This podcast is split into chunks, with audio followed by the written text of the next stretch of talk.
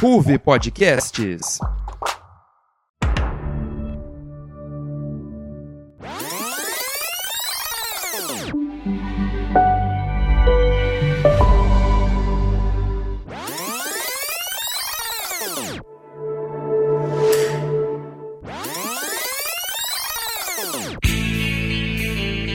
Central Perk, o seu ponto de encontro de séries na Ruve Podcasts. Está começando mais um Central Perk. Eu sou a Ju e os esquisitos têm que ficar juntos. Eu sou a Vi. Socorro, salsicha! Eu sou a Isa e o que você faria por um biscoito Scooby? Eu sou o André e Scooby Dooby E hoje estreamos algumas vozes aqui no elenco do Central. Sejam muito bem-vindas, novas locutoras. Oi, oi, gente. Eu sou a Manu. E se não fossem essas crianças enxeridas? Oi, eu sou a Luísa. E Scooby-Doo, cadê você, meu filho? E aí, gente? Eu sou a Lika e eu não consigo enxergar sem meus óculos.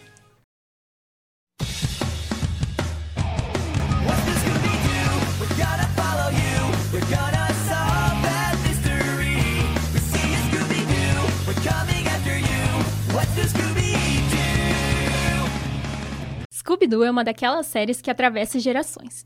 Desde 1969, Velma, Fred, Daphne, Salsicha e o cãozinho mais medroso da televisão viajam pelo mundo desvendando mistérios e desmascarando vilões. Entre muitas diversões marcantes e outras nem tão memoráveis, a franquia já conta com mais de 15 séries durante todos esses anos.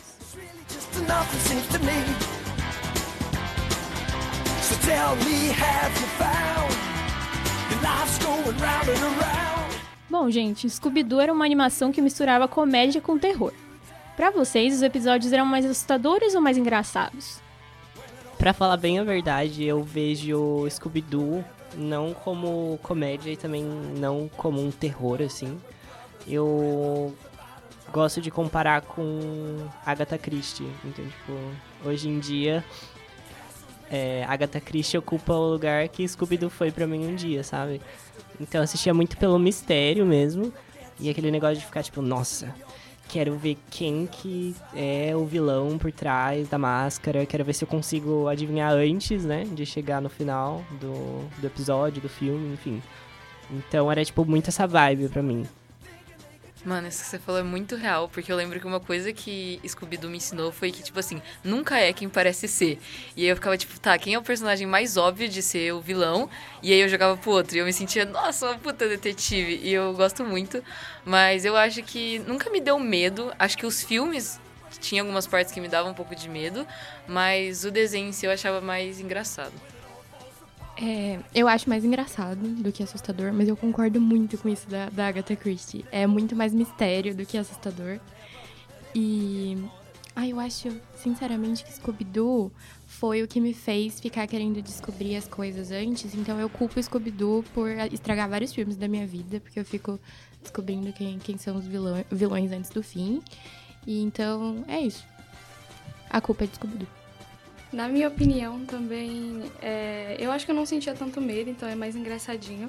Só que eu acho que é, quando a série começou, lá, tipo, a primeira, a original, era um pouquinho mais engraçadinha e conforme ela foi, foram surgindo outras, foi ficando um pouco mais sério. Não sei, talvez às vezes pela evolução da animação, às vezes pela evolução de roteiro ou dublagem, assim, mas eu assistindo os episódios antigos eu acho bem mais, mais bobinho, assim. E os, é, conforme foi saindo os outros mais recentes, foi ficando um pouquinho mais pendendo para esse lado do mistério, assim. Não, não dava tanto medo, assim, mas era. Acho que é isso. Eu acho que talvez seja porque é, no que é de novo Scooby-Doo, eles são mais velhos também, né? Então, tipo, até a, a, a, frase que eu falei no começo, né, que é essas crianças enxeridas, até a frase muda no, no que é novo Scooby-Doo e vira esses adolescentes enxeridos. Uhum. É, para mim também eu acho que Scooby-Doo começou, é, que despertou esse gosto por suspense. E até puxando esse negócio da Lika sobre é, a série ter ficado cada vez mais, assim, madura, eu lembro muito de Mistério S.A., que eu, eu fico muito de luto o fato de nunca ter tido um fim. E assim, tava caminhando muito bem a série e ela, tipo, tava amadurecendo. E, e, assim, eram histórias que realmente tinham um roteiro, assim, muito bem feito. Porque uma coisa que me dói, hoje em dia já crescida, é ver que, tipo, as, os desenhos, principalmente o desenho, mas os filmes também. É, às vezes parece que assim, eles só furam o roteiro e eles não se importam. E eu acho que Mistério S.A. é legal porque tinha uma história e cada temporada aquela história ia evoluindo tudo mais. E não teve fim. Isso me dói muito, eu fico muito de luto com isso. Ai, sim, é, realmente Scooby-Doo sempre foi uma série muito bem elaborada, né? Eu acho que é, enquanto criança era uma coisa que me entretinha muito, porque tinha um cachorro, acho que foi o principal motivo de eu começar a assistir, porque eu sempre fui louca por cachorro. Mas a questão dos mistérios era muito legal, porque a gente era detetive junto com eles, né? Tipo, eram eles tentando resolver, mas a gente também estava tentando resolver. Então acho que tinha esse envolvimento que deixava muito, muito envolvente mesmo. E e eu sempre achei mais engraçada também, mas eu, eu sempre fui meio medrosinha, então acho que tinham alguns monstros que me pegavam, assim, que eu ficava tipo, meu Deus do céu, não vou assistir de noite, mas eu gostava bastante. Tipo, sempre foi muito divertida mesmo. Tipo assim, pra mim, Scooby-Doo sempre foi top 3 melhores desenhos do planeta. Sim. Então, quando eu era pequena, eu só assistia isso e era só isso. Dia e noite, dia e noite, SBT, a gente lá assistindo muitos desenhos. E, tipo, acho que quando eu era criança, eu achava que tinha alguns episódios que realmente eu morria de medo. Ficava assim, meu Deus do céu, mas se esse bicho aparece na minha frente, não sei o que eu faço. E, tipo, depois, com o tempo, fui percebendo que a série era mais engraçada. Eu só dava risada assistindo. Ficava assim, meu Deus, o que, que essas crianças estão fazendo? Tipo, meu, vai fugir do bicho. E aí o Scooby-Doo vai ficar gritando. Gritando não, né? Ficar falando. E aí, tipo, todo mundo sai correndo, todo mundo fugindo e acontecendo uma coisa doida. E eu acho isso muito bizarro, porque eu fico assim, mano, essa série é pra doido, mas é, é coisa de criança assistir. Porque criança, quando é pequena, ela fica a, a mente fica assim, pensando em mil uma coisa diferente. Então, é muito série de criança. Então, é assim. A, a graça que eles trazem na série quando você é criança é muito boa. Mas, como todo mundo já disse, hoje em dia eu acredito que o desenho, a animação, conforme foi passando, ela perdeu a graça e perdeu a vontade que todo mundo tinha de assistir. Até porque a maior parte do pessoal que assistia Scooby-Doo quando era criança, hoje em dia tá mais velho e não curte também mais essas coisas de animação. Outra coisa que sempre me pegou muito em Scooby-Doo é porque eu acho que eles sempre se adaptaram muito bem à geração, tá ligado? Tipo, pelo menos eu lembro que ao mesmo tempo tinha um desenho que me chamava muita atenção quando eu era criança, quando eu era mais ou menos pré-adolescente, tinha uns filmes que me pegavam muito. E a gente tá esquecendo do incrível, maravilhoso crossover entre Supernatural e Scooby-Doo. Que, tipo assim, Gente, mano, o que, que foi aquilo, tá ligado? Aquilo, bom, tipo assim, bom. não era infantil, não era pré-adolescente, era um bagulho mais adulto. E, mano, incrível! Como que eles pegam um desenho que era, tipo, faz parte da sua infância e jogam numa série que é, tipo, relativamente, assim, pesada e. Sabe, eles transformam aquilo numa comédia pura, numa coisa linda. Então, assim, eu adoro esse poder que Scooby-Doo tem de se adaptar e em relação a, tipo, como Scooby-Doo tá hoje, eu nunca vi os desenhos hoje em dia, eu só vi a animação, o filme com a minha irmã e eu gostei, eu sou uma defensora da, do filme hoje em dia. E eu acho que funciona muito bem porque Scooby-Doo tem uma cultura muito própria, né? Eu tava até ouvindo as frases do começo, são frases muito marcantes, todas, assim. E, tipo, todo esse contexto, é, gente se fantasia muito até hoje, né? De todos, todos os personagens de Scooby-Doo. Então acho que foi uma coisa que teve um impacto cultural muito forte até hoje. Eu ia falar mesmo que, assim, é por ser algo que tem várias séries, então, tipo, não é uma só. Eu fiquei pensando antes de procurar na internet alguma frase. Eu falei, nossa, mas eu acho que não vai ter nada, assim, que a gente lembre. Porque não é, tipo, uma série única. São várias coisas. E aí, no momento que eu abri, tipo assim, 50 frases icônicas que, tipo assim, você lembra. Aí eu fiquei, ah, na verdade tem muitas quotes para mencionar. E eu acho importante aqui a gente falar que não tem a mesma força em inglês. Eu tentei assistir os episódios em inglês e, meu Deus, é muito chato. Então, assim, importante destacar a dublagem brasileira que faz um trabalho incrível em Scooby-Doo, porque essas frases não são tão icônicas em inglês. É Mano, pessoa. mas eu acho que é toda uma memória afetiva, né, velho? Tipo, é uma coisa muito nostálgica. Era isso que eu ia perguntar para vocês. para vocês, o que que fez Scooby-Doo se tornar uma série tão marcante? Eu acho que quando a gente é criança, uma coisa que todo mundo fala é que criança aprende com a repetição. Por isso que ela tá sempre assistindo os mesmos desenhos. E Scooby-Doo é sempre o mesmo plot, mano. É tipo assim, ah, a gente tá aqui, aconteceu um bagulho muito estranho, tem um vilão, vamos caçar esse vilão, o que que tá acontecendo? Tira a máscara. É esse cara! É sempre assim, é sempre esse mesmo plot e mesmo sendo esse mesmo plot, tipo, era sempre algo que me surpreendia, sabe? Eu, eu não cansava de ver. E eu acho que a, tipo, os personagens, eles são muito caricatos de Scooby-Doo. Tipo, todos eles têm a personalidade muito bem definida. Então, ao mesmo tempo que você assistia, você se sentia muito próximo dos personagens, porque você sabia como eles iam agir. Tipo, o Fred sempre tentando tomar liderança. Ah, eu tenho um plano. A Daphne toda, tipo, ah, toda patricinha, toda dando biscoitinho pro, pro Scooby. E o Salsicha e o Scooby, tipo, mó medroso. E no fim eles ajudavam pra caralho no rolê. Então, tipo, eu acho que era meio que uma coisa família, sabe? Eu ia falar exatamente isso, que eu acho que um dos acertos, assim, da série é justamente os personagens, porque eles são muito icônicos, e eu não sei se eles são tão icônicos porque a gente tem uma memória afetiva, mas eu sinto que eles são muito reais, assim, e eles são muito bem construídos e parece que você conhece, tipo, a Velma, assim, entendeu? Parece que ela é uma pessoa real, de tão bom que é o personagem, sabe? E além disso, desculpe mencionar a Agatha Christie de novo, mas eu acho que. É eu acho que é muito algo que funciona, sabe? Tipo, o mistério, o suspense, ele é algo que ele instiga as pessoas.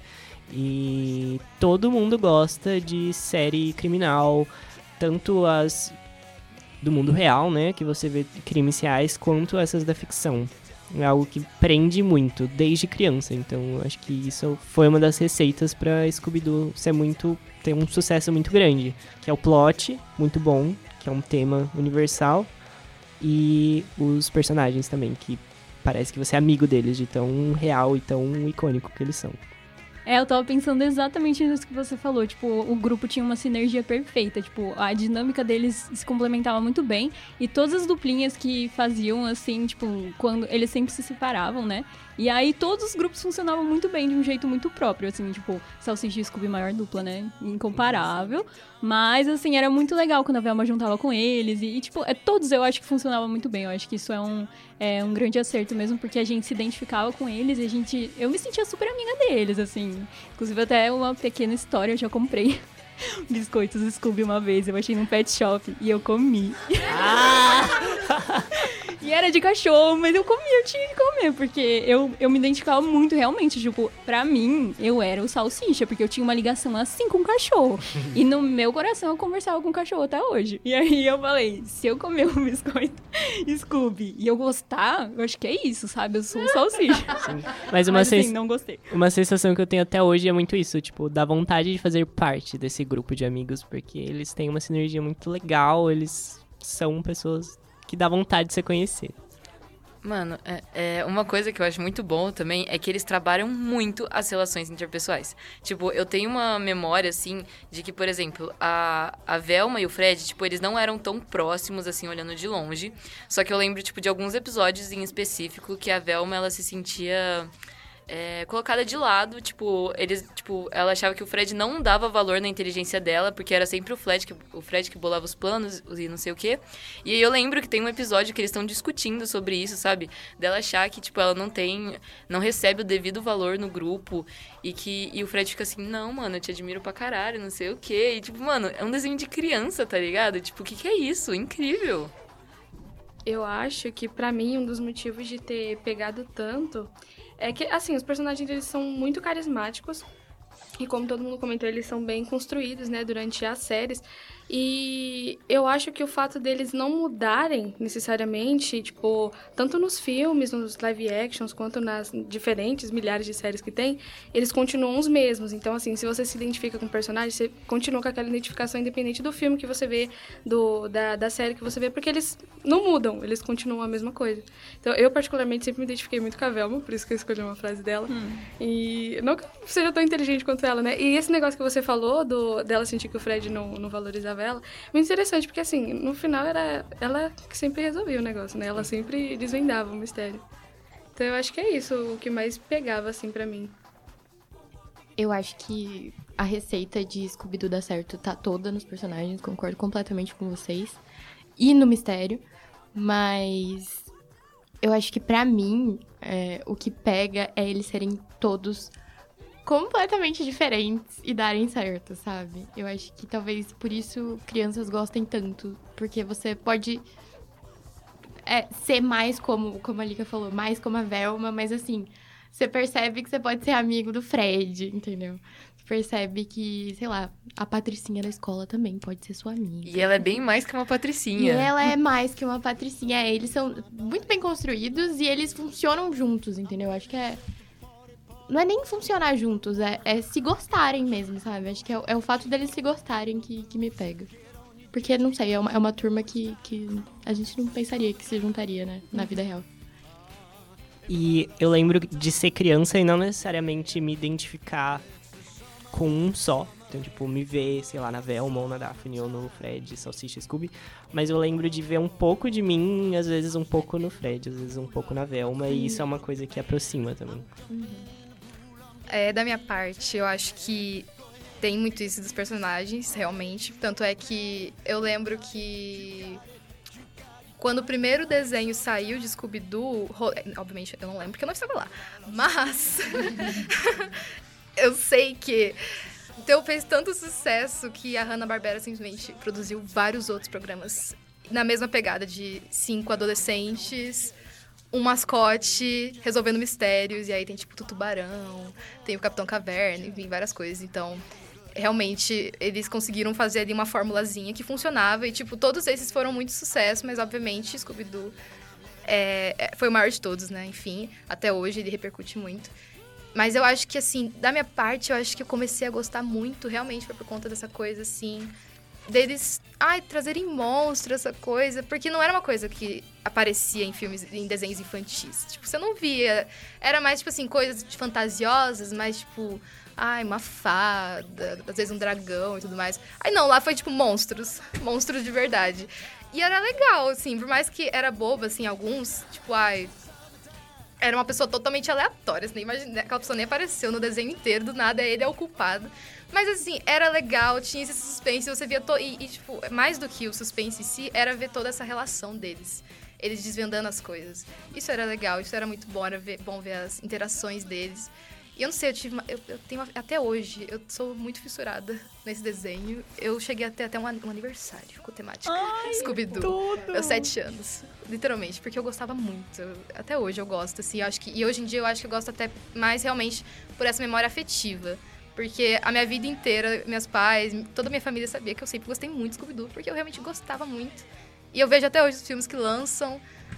Eu falo que os que lançam hoje em dia eu não curto, eu acho que tem sido bem, bem fraco em relação ao que já foi produzido.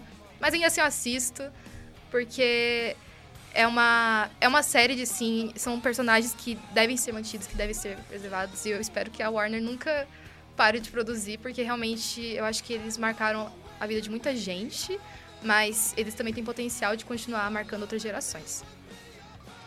Bom, eu acho que, tipo, pegando um pouco do que todo mundo falou, realmente, a questão dos personagens em si pra série me remete muito à minha infância, porque é, eu me identificava com um pouco de todos. E, tipo, o bizarro da série era você pensar assim, cara, o que que esses esquisitos, tipo assim, que tem. Cada um tem um, um jeito diferente de tratar com. de lidar com as situações mesmo. E algum- um estilo diferente de vida. E eles, tipo, se juntarem e fazer um, um grupo tão incrível e bom quanto é o a turma do Scooby. Tipo, é muito bom você assistir o desenho que você percebe que sim, poxa, realmente esse grupo dá certo, porque tem aqueles aquelas séries ou até mesmo desenho mesmo que você assiste, que você fala assim, gente, por que, que eles estão continuando isso? E tipo, o Scooby-Doo você pode tirar de letra que, assim, não importa quantas adaptações eles façam, não importa o que, que eles façam de diferente, a essência dos personagens sempre vai continuar a mesma. Tipo assim, beleza, pode ser live action, pessoa real fazendo papel de desenho animado. Ainda assim fica bom. Eu não sei como, mas também as pessoas que eles escalam para os papéis são sensacionais. E aí eles, tipo, mandam muito bem nessa questão de trazer a essência do personagem pra tudo. Então eu acho muito interessante isso que eles fazem. Então, pra mim, é uma das coisas que mais remete à minha infância, realmente a questão dos personagens. E, tipo, eu adorava ver os casos que. Os mistérios, no caso. Que eles desvendavam, porque eu ficava tipo assim, não, gente, esse personagem. Igual a Luísa disse, esse personagem mal apareceu no episódio, mas era ele que tava causando todo o rebuliço do negócio. Era ele que tava fazendo a, a situação X acontecer porque ele queria que fulano fizesse isso, que fizesse aquilo. E eu fico tipo, gente, como que eles têm uma perspicácia dessa de fazer essas coisas? Tipo, bizarro. Eu acho muito legal que você falou sobre é, funcionar em qualquer. Tipo, esse universo deles funcionar em qualquer. Em qualquer mídia, porque realmente, assim, não existem só, tipo, ai, desenho, série e filme. Existe até quadrinhos, sabe? E assim, você consegue montar esse mesmo esquema com esses mesmos personagens para qualquer idade. Tipo, você pode ter um que. Ai, tem muito que é muito bonitinho, que é um desenho que eles são crianças. Ai, é muito sim, fofinho. muito é muito bonitinho, assim, é bobinho também, mas é tão fofinho. É muito fofo. E aí tem, tem. Não, do quadrinhos, aí não, aí realmente. É adultão, tipo, é mó adultão. Mas funciona também, sabe? Então é isso, eu acho que eles conseguiram construir personagens realmente muito icônicos. Todos eles têm personalidades totalmente diferentes e que funcionam. E funcionam em simplesmente qualquer mídia, porque foi muito bem feito. É, é um, é, um- é muito bem construído, entendeu? É isso. Mano, uma coisa que eu gosto muito também é que eles colocam uns problemas, assim, muito adultos em Scooby-Doo. Então, por exemplo, eles vão lá, capturam um vilão, e aí eles ficam, não, esse cara tava se vestindo de fantasma porque ele queria é, pegar, tava desviando dinheiro desse teatro. Tipo, mano, o que, é desviar dinheiro quando você tem nove anos, tá ligado? Tipo, você não entende essa porra. E eu acho isso muito da hora, que, mano, eles fazem funcionar. É sobre.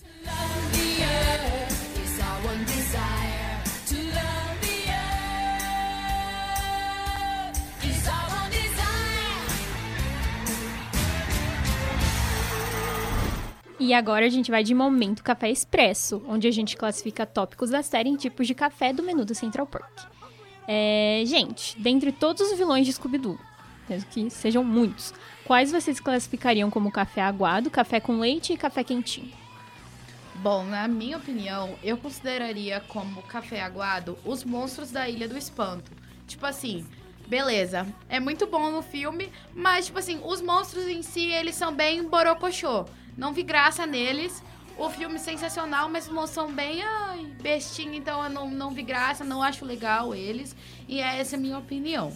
Em relação ao café com leite, eu acredito que eu daria pro Barba Ruiva, porque ele é muito maneiro. Tipo assim, ele é maneiro, mas ao mesmo tempo ele é.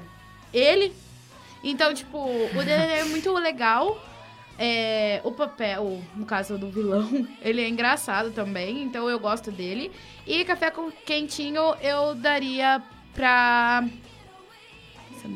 Pra bruxa fantasma do filme do Scooby-Doo, porque assim, eu acho muito engraçado o papel da, da moça que faz a bruxa fantasma, tipo, os motivos que ela fez tudo que fez pra ser, virar o monstro do desenho, é muito brisa e engraçado. Fica tipo, mano, por que, galera? Por quê? E eu acho legal porque. Gente, eu recebi no meu ponto que não é do mesmo desenho ou filme, hum, porém eu gosto da Bruxa Fantasma. e eu não sei se é esse mesmo o nome da querida que eu tô falando a história, mas eu lembro que tem esse episódio que eu já assisti e ele é muito bom. É só isso mesmo. É, como café aguado, eu acho que eu coloco o fantasma de piche, sei lá, não, não me pega muito, não tenho muitos comentários também sobre. Como café com leite, eu vou colocar os monstros da Ilha do Espanto, porque eu tinha um pouco de medo quando eu era pequena, me pegava. Então, tipo, eu acho que era medonho e divertido o suficiente ao mesmo tempo. Não passava disso. E como café é quentinho, eu sou obrigada, gente, a colocar o Scooby-Doo por motivo de, tipo assim, ele dá muito trabalho. Ele é muito carismático, mas carismático de um jeito ruim, mas ele é. Mas, tipo assim, metade das merdas só acontece por causa dele. Então eu gosto dele por causa do entretenimento. Então, tipo ele assim. serve. Ele serve, mano. E, tipo, eu não lembro da maioria dos vilões. E ele, eu lembro. Então significa que ele, ele se fez, tá ligado? Ele fez o nome dele. Eu quero colocar como café aguado justamente o Scooby-Loo. Porque eu acho ele a- o personagem mais chato da história do, do planeta. Inveja isso daí. É, eu acho também. eu queria ser mais como Scooby-Doo. É... Nossa, eu acho ele insuportável, gente. É isso. É só por causa disso mesmo. É... Café com leite, pra mim, vai ser os monstros da Ilha do Espanto também, porque eu tinha um pouco de medo. Mas eles são meio bobos também. E café quentinho, pra mim, é a própria máquina do mistério. Tem um episódio incrível em que a máquina do mistério é a vilã por causa da banda que era dona da máquina do mistério antes da, da turma do Scooby-Doo. E ai, é meu episódio favorito, então meu, meu café quentinho vai pra máquina do mistério. É, eu vou seguir um, meio que na linha de vocês, mas juro que não tô copiando, que eu, tipo, isso já tava na minha cabeça. de café aguado, eu também vou colocar o Scooby-Loo. É... Eu, eu, eu, concordo que ele serve, mas ele é chatinho, né? Meu Deus do céu. Ele é mal então, compreendido, ninguém entende. Não, é. Inclusive, essa é a questão dele, né? No live action, tipo, ele é incompreendido, mas, nossa, ele é chato. E café com leite eu também vou colocar os é, monstros da Ilha do Espanto. Pela razão de que eu acho que eles são engraçados, tipo... Principalmente olhando hoje em dia, você vê que é tipo um CGI muito bosta. que é um efeito especial horrível. Só que eles são muito divos, assim, tipo, eles tentam passar uma vibe de tipo, ai, sou horrível, nananã. Só que na verdade eles são bem idiotinhas, assim, eles estão, tipo, sempre fazendo coisas desastradas, assim, então, tipo, eu acho eles muito engraçados.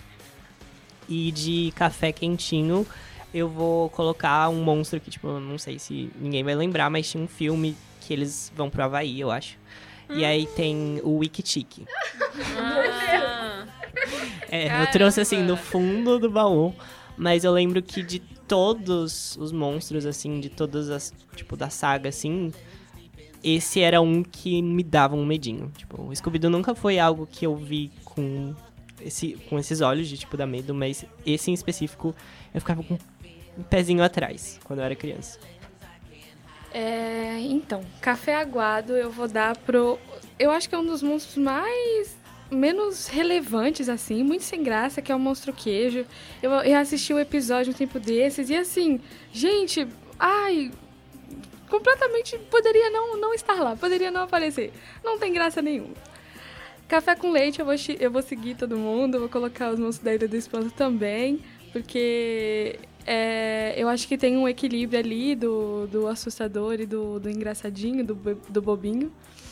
E é, como café quentinho, eu tinha pensado no professor Pericles, mas eu vou colocar o Scooby também, porque eu acho que ele é um ícone Ele venceu, ele venceu, família. eu acho que ele tem todas as razões dele, eu vou passar pano sim, então vai ser o Scooby Café aguado, eu vou dar pra um caranguejo gigante, que ele aparece em Monstros S.A. Não, Mistério S.A. Monstros S.A. Mistério S.A., perdão. É assim, fraco, o que, que é aquilo? Aquilo ali tava na correria do roteiro, precisava encher linguiça e botou aquele cara lá, entendeu? Porque desnecessário, horrível, foi bem. Assistir aquilo lá, tipo, só, ai, eu quero passar logo. Então é isso. Café com leite. É, eu acho que eu vou colocar os monstros do espanto também. Eu acho que o fato de eles serem meio humanoides, isso me dava. Eu ficava meio amedrontada. Eles eram gigantes, assim, e eles andavam meio corcunda. Tipo assim, os trejeitos deles me assustavam, mas realmente o CGI é horroroso. Mas se você esquece isso, dá medo. Então, acho que ele vai um café com leite. E café quentinho, eu vou dar pra simplesmente os zumbis, da Ilha dos Zumbis, o filme. Aquilo ali é muito amedrontador. Eles são muito bem feitos, eles são, tipo assim, muito bem detalhados pra uma animação. E, aquilo, e assim, é uma coisa diferente de Scooby-Doo. Então você não tá esperando. Uma criança que tá acostumada a ver Scooby-Doo, quando vê aqueles lá, você fica, nossa, isso daí dá medo. Então, assim, eu lembro que eu gostava muito mas eu tinha que ver com moderação, porque eu tenho muito medo de zumbi. Mas era muito bom. Aí o plot perfeito. É um, é um filme muito bom. Então, assim, não é só, não é só os monstros que merecem um café, um, um café quentinho, entendeu? O filme em si. Ele é perfeito. Então é isso. Ai, gente, vocês falaram tão bem, citaram tantas pessoas, que eu acho que eu vou me resguardar de falar apenas um pro café quentinho. Porque dois motivos. Vocês falaram muito bem realmente, mas assim, eu não lembro muito de muitos vilões. Eu lembro de muitos poucos, na verdade. Mas um que eu lembro é o Cavaleiro Sem Cabeça de Halloween, que é tipo uma cabeça de abóbora. Ele é tipo um fantasma. E ele foi muito memorável pra mim. Tipo, eu realmente lembro muito dele. Eu lembro que eu achei ele muito épico. Então ele vai ser o meu café quentinho supremo, mas assim todos eram ótimos, né? E era muito bom quando tiravam a cabeça e era a mesma cabeça, e aí tiravam a cabeça e era alguém do grupo. Então, assim, momentos de revelação sempre eram muito, muito maravilhosos. Então é isso. Eu vou deixar só esse elogio aqui.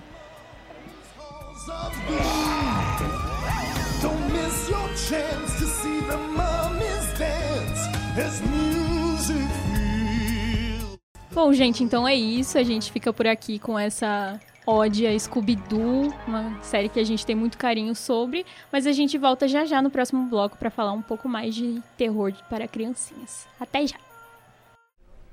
Mãe, você precisa ouvir o NJ Notícias deste mês. Tá incrível! NJ o quê? NJ Notícias, mãe, o rádio jornal da Ruve Podcasts, que todo mês fala de um tema atual trazendo pessoas da área. Nossa, filho, que legal! O último episódio já tá no ar, bora ouvir?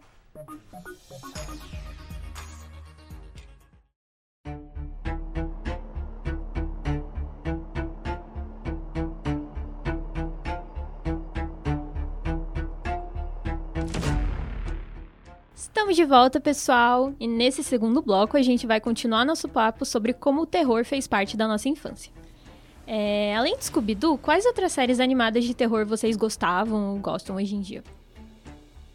É, mano, eu tava pensando qual eu gostava e eu vi aqui no roteiro Gravity Falls e puta que pariu. Gravity Falls, mano, foi um dos maiores surtos da minha vida. Aquela série, ela tem muitas, muitas camadas. Você Tipo assim, no começo parece que é só uma série sobre fatos estranhos, tá ligado? Só que depois vai entrando e, meu Deus, teoria da conspiração. O que, que é aquilo? Eu adorava Gravity Falls. E também tinha uma, um desenho que passava no Cartoon que chama histori chamava Historietas Assombradas para Crianças Malcriadas. Era muito bom. Muito bom, mano. Muito legal. Eu acho que o, é, um dos mais memoráveis para mim, assim, é Coragem com o Covarde. Porque eu podia passar horas assistindo e era a coisa mais bizarra do mundo. Dava um medo do caramba, mas eu adorava. Se eu passar hoje, se eu pegar hoje para assistir, eu fico horas vendo. Eu, para mim é um dos melhores, assim. Bom demais.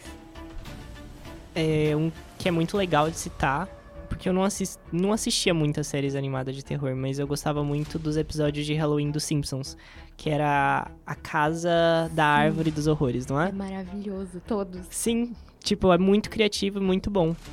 Eu amava. Eu sou apaixonada por Coragem, o Cão Covarde. Eu adoro, eu adoro. E Gravity Falls. Ai, eu vou falar uma coisa de velha agora. Gravity Falls não é da minha época. Ai, nem da minha. eu sou velha, gente. É, mas a minha irmã adora. Tem uma irmã mais nova que adora Gravity Falls e eu acabei assistindo com ela. Eu acho genial. É... E eu, eu, meu desenho favorito crescendo era um desenho estranhíssimo chamado As Terríveis Aventuras de Billy Mandy. Nossa, muito Sim. bom! É, ele é muito bom, mas eu não sei se ele não sei se ele entra na categoria terror. Porra, Ah, entra cara. assim, era meio perturbador. É, ele é perturbador, né? Os caras. O melhor amigo das crianças é a morte, né? É, peculiar. Mas eu amo ele, eu amo. É, eu acho que é, sei lá, a coisa mais estranha que eu já amei. Nossa, Billy Mandy faz muito parte da minha história também. É muito bom. Mas eu, eu acho que eu tinha mais medo do que gostava. Tipo, eu gostava, só que eu, eu era muito medrosa quando eu era criança. Então, assim, Coragem, o Cão Covarde, eu tinha muito medo também, não assistia. Ai. Eu acho que era o único conteúdo de cachorro que eu não consumia de verdade, porque, tipo, eu tinha muito medo. Mas preciso citar The Owl House.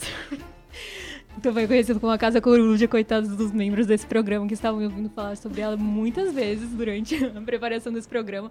Mas aqui é uma série muito incrível, ela é mais contemporânea, assim, é dos últimos anos. E, gente, é maravilhoso. Eles falam sobre tudo, assim, sobre diversidade. A história é muito bem construída, tem muitas, muitas, muitas camadas. É muito bem feito, real. E é lindo, cara. Nossa, ai, não consigo ser breve, mas então não vou nem falar. Mas assim, pesquisa aí, quem não conhece, tem na Disney. É muito bonitinha de verdade. E. Calma. Ah, e tem monstros, né? Então acho que entra aí nessa categoria de meio terror, assim, mas realmente muito gracinha, eu amo demais. Eu gosto muito de todas que vocês citaram. E assim, só pra citar uma coisa inédita. Eu gostava muito de Monster High. Era muito bom. era muito bom, entendeu? É, eu via tudo, tudo, tudo, tudo. Essa fase passou, não sei em que momento, mas assim, ela, ela foi muito boa enquanto durou. E achava muito divertido, entendeu? Gostava, adorava ver os personagens novos e ver a história deles, assim. Era, era tudo muito bem construído. Eu, gosto, eu gostava muito. Bom, quando eu era criança, eu gostava muito de assistir Gravity Falls. Tipo assim, de longe era um dos desenhos favoritos. Eu adorava assistir, passava dia e noite assistindo também, igual Scooby-Doo. É, eu acho que a história que eles trazem em Gravity Falls em si é muito interessante. Tipo, todo dia eles trazem também um mistério diferente, uma coisa bizarra que acontece na série. E tá sempre num. Tipo um multiverso deles, igual acontece na Marvel. E eu fico assim, gente, embasbacada com as coisas que eles fazem. Porque tem o carinha do tempo, que ele vai e volta em vários episódios. Se você assistir, tipo, um episódio da primeira temporada, ele tá lá. Você vai assistir um episódio da terceira temporada, ele tá lá. Ele vai e volta, é sempre muito constante e eu acho isso muito legal que eles trazem. E outra série que eu também gostava bastante de assistir, assim como a Luiz, era Monster High. Porque assim, eu sou a fã número um dessas queridas. Inclusive, eu tenho um tapete das Monster High. Por favor, fica lá na minha casa, gente. Eu adoro elas. São tão queridas que, tipo, adorava muito assistir os filmes e os desenhos delas. Hã? Muito ícones, de verdade. Elas eram babilônicas. Inclusive, nesse Halloween, eu me fantasiei de Claudine. Eu tava divando. Porque, de verdade, eu sou muito fã delas, já falei. E elas são lacradoras. E vocês acham que a abordagem do terror nas animações infantis mudou ao longo dos anos? Eu acho que sim. Eu sinto que é, se você pegar desenhos mais antigos, que nem Coragem com Covarde, Billy Mandy, eles realmente são bizarros, assim. É uma coisa que você assiste hoje em dia e você vê que, assim, não é muito infantil. Billy Mandy, eu acho que até consegue passar um pouco mais coragem, eu acho muito pesado, assim. É, é uns recursos que eles usam que eu acho meio pesado pra uma criança. E conforme você vai vendo é, a evolução dos desenhos, dá pra ver que eles vão cada vez mais é, infantilizando. Mas eu não acho ruim, sendo bem sincera. É, eu assisti, eu tipo, já assisti esses tempos cartoon. E eu vejo que, assim, é realmente muito diferente, da, mesmo da minha época, assim, tipo, eu tenho 19 anos, então não é que faz muito tempo, mas se você vê os, os desenhos que são feitos para crianças dessa geração, já são, já é bem diferente. Mas eu acho bom, sabe? Isso não quer, e também não quer dizer que não tenham produções boas, que nem The Wall House mesmo. É uma produção feita para essa geração. E eu acho muito legal, gosto muito dos temas. Eu acho que é, é mais infantilizado, porque não tem tantos temas, é, não tem tantas coisas bizarras. Mas ainda assim, isso não quer dizer que eles não tratem de assuntos profundos para crianças. E eu acho isso muito legal. Então, eu acredito sim que mudou a abordagem, mas eu não vejo isso como uma coisa negativa. É, eu ia comentar exatamente nessa abordagem também, que eu não sabia se vocês iam falar que hoje em dia tá mais leve ou não. Mas esses dias eu tava, tipo assim, no YouTube vendo coisas aleatórias e apareceu um vídeo para mim de um cara falando sobre, tipo, um lobisomem, um lobo, um negócio assim que aparecia em alguns programas da cultura. Não eram séries animadas, né? Mas era em Castelo Ratimbum e acho que o Mundo da Lua, se eu não me engano. E é do que isso? Acho que é tipo pra crianças que cresceram nos anos 80, 90, até anos 2000. E eu não, nunca tinha assistido esses episódios, mas eu cliquei para ver sobre o que que era. E, tipo assim, eu achei bem bizarro. eu não entendo como que ia ao ar, tipo, essas coisas assim mais pesadas, tipo. Porque às vezes uma criança que é muito pequenininha, ela vai ficar. Ela vai achar aquilo meio estranho, né? É, eu, tipo, olhando com um olhar adulto, assim, eu acho que se eu fosse criança e tivesse assistido isso na época, eu ia achar bem estranho. É, mano, eu acho que os desenhos, eles também mudam conforme a demanda, tá ligado? Tipo, eu acho que se hoje eles fazem assim, é porque hoje dá certo com a geração que é assim. Porque é muito difícil hoje a gente pegar pra assistir desenhos novos. Tipo, a gente pega pra assistir coisas que a gente assistia quando a gente era criança. Tipo, os episódios do Scooby-Doo antigo. Mas eu acho que mudou no sentido, sim. Não foi uma, uma mudança ruim, que nem a Luísa disse, eu concordo com ela. Mas é, eu fico imaginando, tipo, minha irmã de 9 anos, se ela pegasse pra assistir Coraline hoje, mano. Que, tipo Ai, assim. Deus me livre, eu tenho medo até hoje. Mano, o que, que é aquilo, tá ligado? Eu, eu acho muito bizarro, mano. Não é um desenho de criança aquilo. Então eu acho que mudou e, sinceramente, acho que é até um pouco melhor, assim, em alguns casos. É, eu concordo com vocês que mudou bastante. É, mas só pra acrescentar mesmo, uma coisa que eu acho que mudou entre, né, a, a geração que eu falei, tipo, Billy Mandy, Coragem, Scooby-Doo um pouco também, né? É que Scooby-Doo, ele ultrapassa gerações. É, e Gravity Falls, Hora de Aventura, essas outras séries assim, é que elas têm muito mais coisa por trás, né? Então, tipo, Scooby-Doo tinha os episódios, mas os episódios eram meio soltos. Eu acho que, tipo, tinha os personagens crescendo e tal, mas eles eram meio soltos. Tipo, sempre tinha um mistério e acabava naquele mesmo episódio. E aí, Billy Mandy é a mesma coisa. Ele, tipo, você conhece o, o Billy e a Mandy, conhece o Puro Osso, mas cada dia eles têm uma aventura diferente. Coragem é a mesma coisa.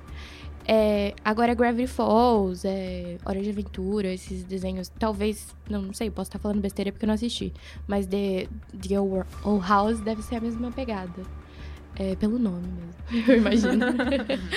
é, eles têm um, uma linha ali que liga os episódios, tem uma história que tá por trás, que tá contando. Então, Gravity Falls tem todo o rolê do fim do mundo, tem uma coisa com maçonaria quase, né? Tem uns símbolos. É, gente, sério, tem uns símbolos esquisitos lá e tal.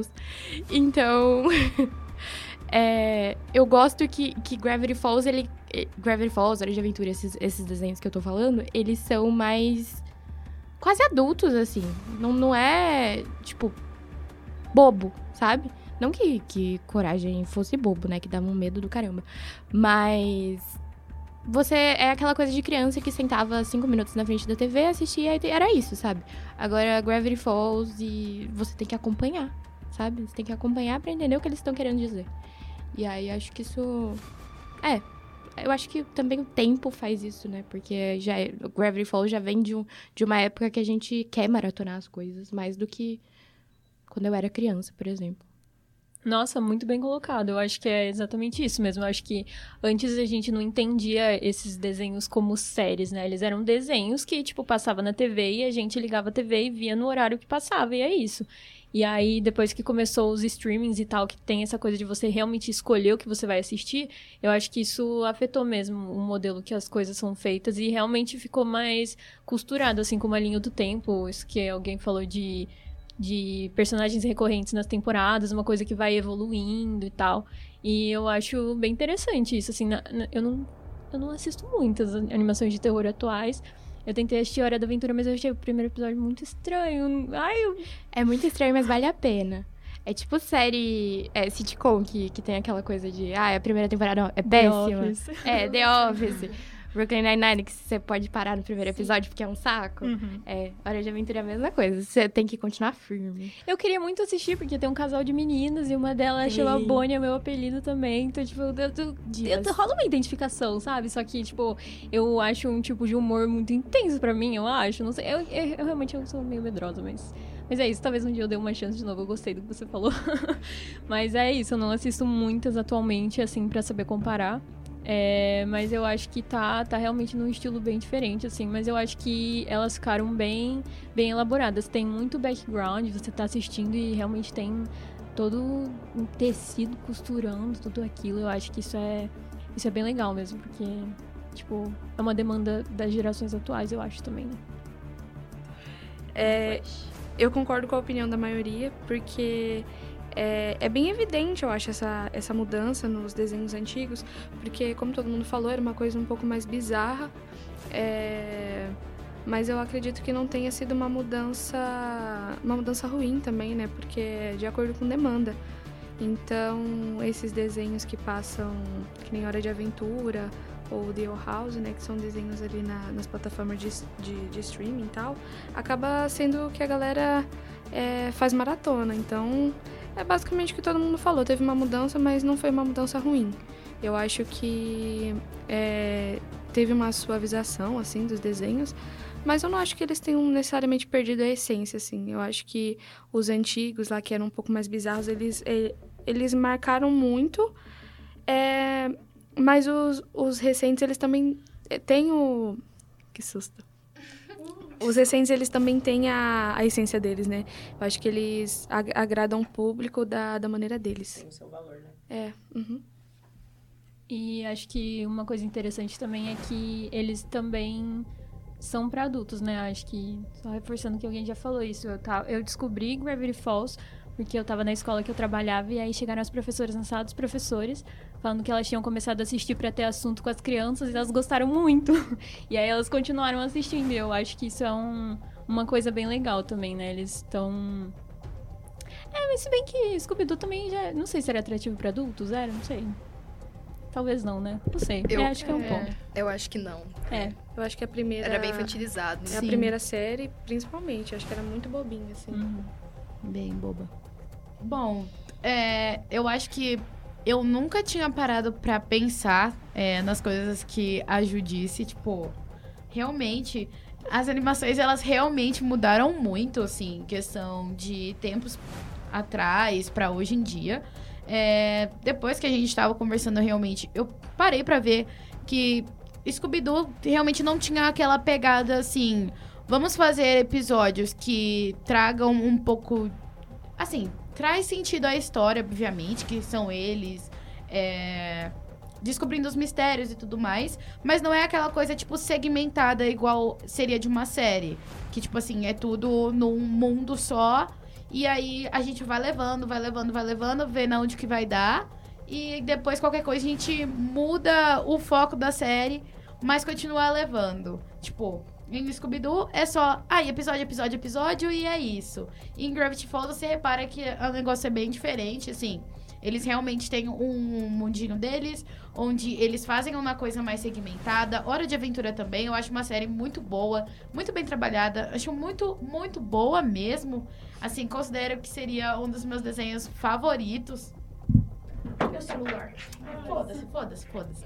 É, enfim. Acredito que Hora de Aventura seria um dos meus desenhos, sim, favoritos, porque realmente a história deles é muito engraçada. Eles têm um humor um pouco mais pesado, sabe? Um humor negro nas, per- nas coisas que eles fazem, nas piadas que eles fazem com as pessoas. Tipo assim, o pessoal, os bonequinhos, né? Os personagens morrendo de um jeito que você fica assim, gente, por favor. Isso aqui é pra criança assistir. E aí eles trazem uns negócios bizarros no desenho e eu falo assim, galera, aqui é pra pré-adolescente realmente assistir e é o que disseram. A época que começou a lançar Gravity Falls, Hora de Aventura, é, The On House também, foi a época que a gente tava mais na pré-adolescência, onde todo mundo queria assistir uma série, queria assistir um negócio que tinha continuação desse jeito. Então eu acho que realmente mudou muitas coisas em relação a tudo das séries e desenhos. Oi, cara, quanto tempo? Fala, irmão. Qual é a boa? Ficou sabendo que o Marcos vai jogar basquete no time do Brasil? Nossa, sério? Eu fico me perguntando, como será que é ser um atleta? Nossa, eu também. Mas ouvindo você falar, eu tava aqui pensando. Já ouviu o podcast Nas Linhas do Esporte? Não. Eu estou descobrindo muitas coisas sobre esporte e eles não falam sobre análise técnica como a maioria dos programas. Nossa, que da hora, irmão. Eu vou ter que ouvir.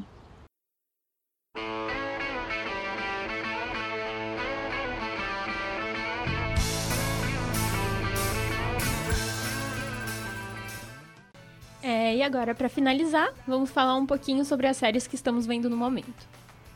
Bom, gente, diferente do que todo mundo pensa, dessa vez eu terminei da Vampire Diaries, logo não estou mais assistindo essa série.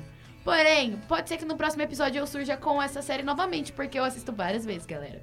Mas, falando sério agora, a série que eu tô assistindo no momento, no caso que eu acabei de assistir recentemente, foi a terceira e última temporada de Diz que Amiga para Matar, ou Dead to Me, porque assim, essa série é muito legal. E é da Netflix. Tem a. Jen... Ih, caralho, esqueci o nome dela, menina. Lembrei. É, com a Christina Applegate e a Linda Caderline, duas queridas, elas fazem algumas coisas que eu não vou contar spoilers, mas elas são melhores amigas na série e envolve muita polícia e matança, até porque o nome da série diz que é Amiga para Matar. Fica aí, né, a dica. Mas é uma, uma boa série pra vocês poderem assistir porque ela é, é bem engraçada. Tem um humor muito bom. Bom, eu não estou atualmente vendo, porque eu acabei de, eu acabei de acabar. É The Bear, que eu sei que vocês já fizeram episódio recentemente, então, enfim, não tem muito o que dizer, porque vocês já sabem, se não sabem, vão Inclusive, ouvir. ou, ouçam o episódio. Exatamente, vão ouvir caso vocês não saibam, não vou dar esse spoiler. Mas enfim, eu acabei de acabar a segunda temporada e eu amo muito. Estou ansiosa pela terceira já. Mas eu pretendo começar A Queda da Casa Usher, que ela é dirigida pelo Mike Flanagan, e eu amo ele, assim, e eu espero muito que ele se é, redima comigo mesma desde é, Clube da Meia-Noite, que eu achei uma série muito ruim, ai, pros padrões que esse homem tem, entendeu? Então eu espero muito que ele se redima, e muita gente tá falando muito bem, e é isso, eu espero, eu, eu quero assistir, é uma série de suspense, terror, e é inspirada num conto do Edgar Allan Poe. Então tem muito potencial. E é do Mike Flanagan. Então é isso. Eu irei assistir em breve. E é da Netflix. É isso. Como uma exímia fã de The Office, eu comecei Judy Duty e é muito, muito, muito bom. Que que é isso? Que série maravilhosa. Aonde que é? Oi? É, na, na Amazon. Muito bom, muito. Mano, assistam, apenas não tenho o que falar, é perfeita. E outra série que eu também comecei recentemente é Narcos. Nunca tinha visto, já tinha ouvido falar. E é muito bom, mano. Narcos é. Narcos. Não, tem Narcos México também. Porra, esse é o que tem o Pedro Pascal. É Narcos normal. É o que tem o Pedro Pascal. E o Wagner Moura. E, gente, o Wagner Moura, que cara maravilhoso, Como que ator pode? incrível, como pode? Como uma pessoa de 19 anos pode se sentir atraída por alguém de 50, tá ligado? Isso mexe muito comigo. Isso mexe muito comigo, que isso. Como que chama a primeira? É. Judy Duty. Essa série é péssima, gente. É muito boa, Eu vou- mano. Eu vou, contar a verdade. No episódio passado, a Mabili falou assim: vai lá, Vitória, assiste Judy Dirty, é muito boa. Eu fui assistir, achei péssima. Não vi graça, não vi graça, gente. Não. É, aquele que é uma juíza mesmo? Oi? É aquele que é uma juíza mesmo, não? Não. Mano, é a mesma vibe de quem assiste a primeira temporada de The Office e não gosta. Não entende, mano. Tem que dar mais uma chance. Tem que ter uma mente. É, aproveitar o gancho do Pedro Pascal pra falar que eu tô parada na terceira temporada de The Mandalorian. Faz Nossa, muito bom. um mês! Ai, gente, eu, tô, eu sou péssima. É, eu tenho dificuldade pra terminar as séries. É, mas Mandalorian é muito bom, tá? Então, as duas primeiras temporadas eu super indico. A terceira eu não vou indicar porque não terminei. É, mas, pra quem não sabe, é uma série do universo de Star Wars. É, quem quer assistir pelo Pedro Pascal não é uma boa ideia, porque ele não aparece. Ele aparece em dois episódios só. Mas quando ele aparece, ele tá lindo. É, mas assistam pelo famoso Baby Yoda, que não chama Baby Yoda, mas aí vocês descobrem na série. Ainda bem que você avisou, porque é muito comum isso, digo, pelo É. menos da minha parte, começar a Eu assistir comecei a assistir de pelo Pedro. Pascal. Mas aí não tem o Pedro Pascal, tem só a voz do Pedro Pascal com modulador ainda. Então é triste para caramba. É. É, eu vou dar uma quebrada aqui, né? Porque todo mundo falou séries, tá? Eu vou falar um anime que é série, mas é um anime que é Saiki Zuo. É basicamente um, um cara que tem poderes paranormais. Paranormais? Ele tem. É, poderes. E aí ele lê a mente das pessoas, ele consegue voar, ele salva o mundo várias vezes. Ele tem uns amigos insuportáveis, assim. E a série é muito engraçadinha. É, tipo, diferente dos outros animes que costuma ter toda uma história e aquela, aquele melodrama e tal. É bem levezinho, assim, pra você assistir quando você não estiver fazendo nada. Então eu recomendo. Saki Kizu é muito legal. É, eu tô assistindo. Tô assistindo não, na real, eu acabei essa semana. É uma série do Star Plus que chama Não Estou Morta, em inglês Not Dead Yet. E eu não sei porque ela não é tão conhecida, porque eu adorei. Eu, eu vi numa recomendação num post do Instagram de psicólogo. E eu achei muito boa, porque veio num momento muito bom. Eu estava passando por um luto, a série fala de luto. E ela é muito bonitinha, tipo assim, é, é uma sitcomzinha, mas ela é mais curtinha, sabe? É uma coisa assim, tipo, ai, aquela vibe, né? Aquecer o coração e tal, bem legal. É, que é tipo uma moça que ela tá numa fase meio merda da vida dela e ela vai trabalhar num, num jornal. E aí ela é designada pra parte de obituário. E todo obituário que ela recebe, ela começa, tipo, a ver e ouvir o fantasma da pessoa que ela tá escrevendo o obituário. E aí é muito legal, porque é tipo lições de vida e tal. Muito bonitinho. E eu comecei a assistir uma série que é muito famosa, mas que eu só comecei a assistir agora, que é Fleabag, mas eu vi, tipo... A melhor série do planeta Terra. Mas eu só assisti dois episódios porque eu sou fiel de série e eu tô vendo com a minha namorada, então tô esperando Ah, ela. é, é a série que eu, que eu falo que eu queria esquecer pra poder assistir de novo. Eu amo essa série. Impactante. É a melhor Gostei coisa muito já do feita. senso de humor. Hoje, inclusive, eu tava indo tirar o meu colete. E aí eu quase tirei o colete e fiquei só de top. E aí eu lembrei que ela fez isso no segundo episódio. Ah, muito engraçada, gente. É, eu meio que tô fazendo algo que a Vitória faz aí há muito tempo, de pegar uma série antiga e ficar assistindo. E eu já terminei, na verdade, essa série, mas eu gosto muito de Rain, que é aquela série que conta a história da Mary, Queen of Scots. E nossa, eu tenho uma paixão por essa série, apesar de muita gente achar que é muito diferente da história real. Mas enfim, é aquela série que você não tem nada pra fazer, aí você põe assim, aí você fica lembrando que você assistiu pela primeira vez. Eu adoro, adoro, adoro. Inclusive, tá muito velha pra fazer um episódio de do Central Park. Por favor, nunca te pedi Nossa, nada. eu sou gente. super a favor. É muito bom. Vamos. Calma, a gente tava de reinado? Isso. Sim. Ah, tá. é que eu sou meio limitado. Amo. Talvez seja só uma memória afetiva, mas Nossa, é muito boa, mano. É muito boa. se vocês deixarem, eu fico aqui falando mil, ve- mil anos aqui no Central Park sobre ela. E uma coisa que eu não lembrava, né? Uma série que eu não lembrava, mas que agora do nada começaram a lançar novos episódios é Girls in the House. Sabe aquela série Nossa. que eu, sei lá, assistia quando eu tinha. É sensacional, É muito eu dou bom. muita risada. Eu acho que eu tinha, sei lá, 14 anos quando, tipo, tinha de fato a série. E aí parou, né? O HAL parou de lançar e agora ele voltou a lançar. E eu voltei a assistir. Gente, ainda é bom. Tipo assim, é bom, sabe? Eu tô gostando de assistir. E tô ansioso, espero que, tipo assim, não, ele não pare de novo. Então é isso, galera. A gente vai ficando por aqui com o nosso episódio. Obrigada pela companhia. Esperamos muito que vocês tenham gostado, porque a gente gostou muito de falar aqui sobre Scooby-Doo. Enfim, estamos nostálgicos. Muito obrigada por terem escutado o nosso episódio. Pessoal, até mais. Obrigado, pessoal. Continue nos escutando sempre e até mais. Tchau, galera. Muito obrigada. Que episódio maravilhoso foi esse. E continue escutando os nossos podcasts. Tchau, gente. Foi uma honra participar aqui com vocês. É, gente, muito obrigada por ouvirem também. Eu espero que esse seja só o primeiro de muitos episódios que vocês vão me ouvir. Galera, muito obrigada. É muito feliz de estar participando do Central Park. Espero que vocês me ouçam muito mais ainda também.